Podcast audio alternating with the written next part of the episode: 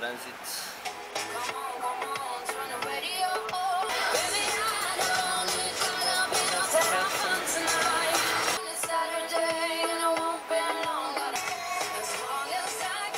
Está desafiante. Já está.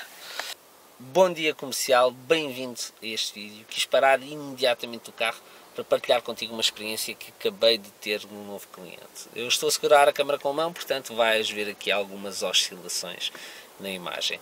E o que aconteceu? Eu e a minha equipa fomos contratados por um novo cliente para que o possamos ajudar a perceber o que é que se está a passar com os seus resultados comerciais e para o ajudarmos a alavancar e a fazer crescer esses mesmos resultados. Acabámos então de sair da reunião de, de introdução e nesta reunião de introdução nós fizemos o que fazemos sempre ou seja, conhecemos a equipa, tentamos perceber um bocadinho o perfil de cada membro da equipa e a partir daí começamos a perceber qual é que é a realidade atual, portanto perceber o que é que a equipa faz neste momento, atualmente, para perceber em que é que nós podemos ajudar, perceber onde é que estão os pontos de melhoria e perceber de que forma é que nós podemos atuar sobre eles. E uma das coisas que nós fazemos é perguntar os números quer a cada comercial individualmente, quer ao diretor comercial. Nós questionamos sobre os números da sua atividade. E o único número que qualquer um deles nos sabia dizer era o número de faturação. Eu vendi X, eu vendi Y e a minha equipa vendeu Z. Uh, e é importante nós, enquanto comerciais e enquanto diretores comerciais, percebermos que uh, a faturação é uma consequência de uma série de atividades, de uma série de ações uh, que eu individualmente ou a minha equipa empreendemos e que nos fez chegar a este resultado. E, um, e esse, esses números não existiam nesta equipa. Como disse, o único número que existia era quanto é que a equipa faturou. E isso não é suficiente para tu teres uma atividade comercial desempenhada com sucesso, ou para tu alcançar sucesso na tua atividade comercial. E há uma série de números que tu individualmente e a tua equipa devem avaliar diariamente para perceberem se a vossa ação vos está a deixar mais próximos do objetivo ou mais longe dos objetivos. E é precisamente isso que eu quero partilhar aqui contigo. E que números são esses? O primeiro número é uh, o número de abordagens ou o número de contactos que cada pessoa da tua equipa está a fazer individualmente. E porquê o número de contactos ou o número de abordagens? Porque se mais nada alterar, portanto, se a qualidade dos contactos for a mesma, se a qualidade dos clientes ou das leads for a mesma, se tu pura e simplesmente aumentares o número de contactos, tu vais aumentar o número de vendas. É natural.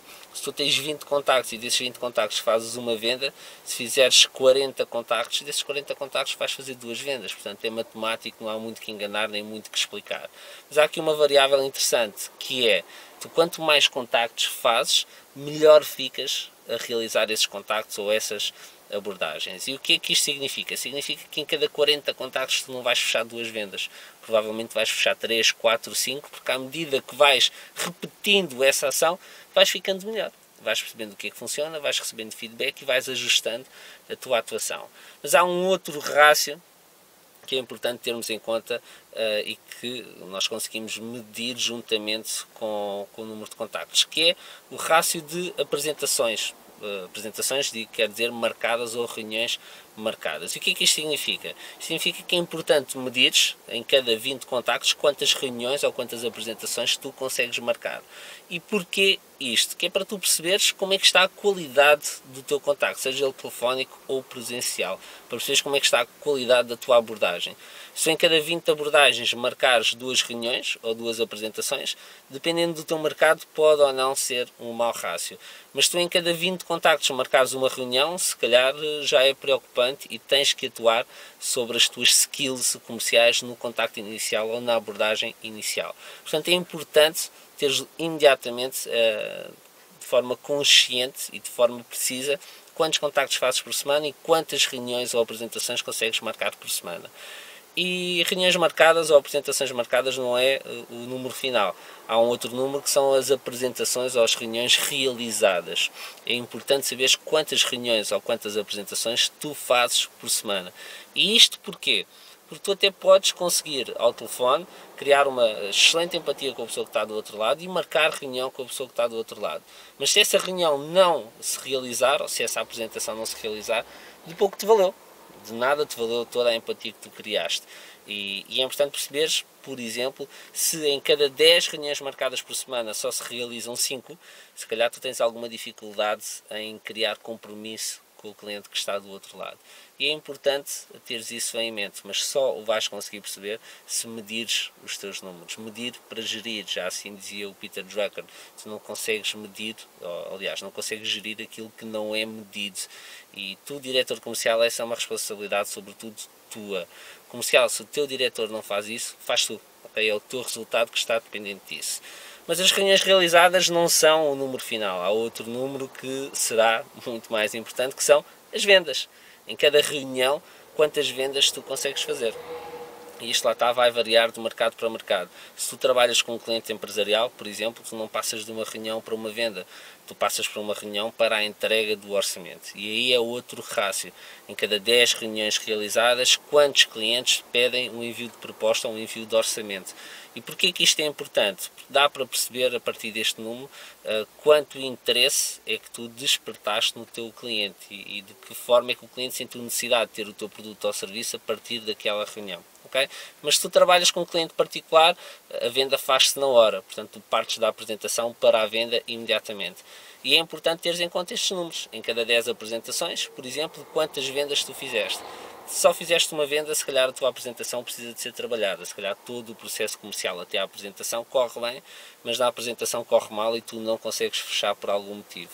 Eh, se tu em cada 10 apresentações fazes 9 vendas, provavelmente tens um excelente comercial e o retorno estará na tua conta bancária ao final do mês. Portanto, como tu percebes, há uma série de números que devem ser avaliados, que não só a faturação. A faturação é consequência de todos estes fatores e provavelmente alguns outros que eu poderia enumerar, mas que o farei noutro, noutro vídeo. Ok? Espero que tenhas gostado deste vídeo. Se este vídeo te acrescentou valor, por favor, deixa o teu like e subscreve este canal do YouTube. É importante que o faças e eu agradeço-te imenso para, para que este canal possa crescer e possa chegar a mais pessoas. E para isso eu vou precisar de tua ajuda. Deixo como sugestão também que passes na página do Facebook, eu lá acrescento imenso conteúdo de valor que poderá uh, ser uma ajuda para o teu dia a dia. A minha página do Facebook é facebook.com Michael, facebook.com barra Michael São Lázaro e hum, se tiveres também interesse aqui em baixo na, na descrição do vídeo estarás o link, uh, estará o link para o download do meu livro ou do meu e-book Sales Masterclass. Okay? Passa por lá, é gratuito, eu durante algum tempo vou disponibilizá-lo de forma gratuita. É só clicar no link, deixa, preenches os campos e tens o teu livro contigo. Ok? Um forte abraço, obrigado por estares aí e agora vamos para o terreno. Boas vendas!